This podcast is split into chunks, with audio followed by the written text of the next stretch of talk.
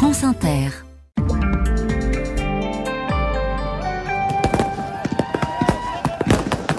Nous sommes d'abord en Inde où le gouvernement ne veut visiblement pas d'image des manifestations d'agriculteurs sur les réseaux. Oui, ça fait dix jours que des milliers de paysans indiens tentent de se rendre à New Delhi. Ils réclament d'être payés euh, plus pour leur récolte. Ce mouvement qui n'est pas sans tension. Hier, les manifestants ont répondu par des pétards aux grenades lacrymogènes de la police.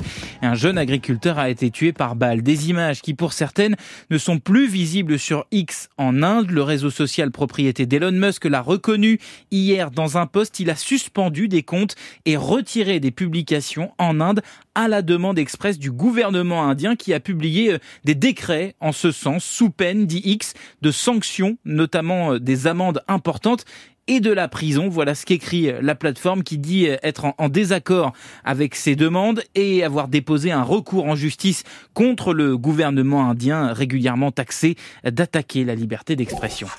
Nous voici aux États-Unis avec ce qui ressemble à un méchant de James Bond. Il s'appelle Takeshi Ebizawa. C'est l'un des chefs des Yakuza, la mafia japonaise à New York. Il a été arrêté il y a près de deux ans, mais hier, le ministère de la Justice américain a annoncé qu'il était officiellement inculpé pour un trafic de matériel nucléaire. Les procureurs parlent, je cite, de matériel nucléaire à usage militaire qu'il aurait fait venir de Birmanie pour le vendre et financer ainsi un groupe d'insurgés sur place en Birmanie sans que l'on sache lequel pour le moment. Alors de quoi parle-t-on? Eh bien de l'uranium et du plutonium, je cite le ministère de la Justice à nouveau, qui si produit en quantité suffisante serait adéquat à une utilisation dans une arme nucléaire. Il est glaçant d'imaginer les conséquences de ces tentatives. Si ces tentatives avaient réussi à déclarer Matt Olsen, il est chargé de la sécurité nationale au ministère Takeshi Ebizawa en cours des dizaines d'années de prison.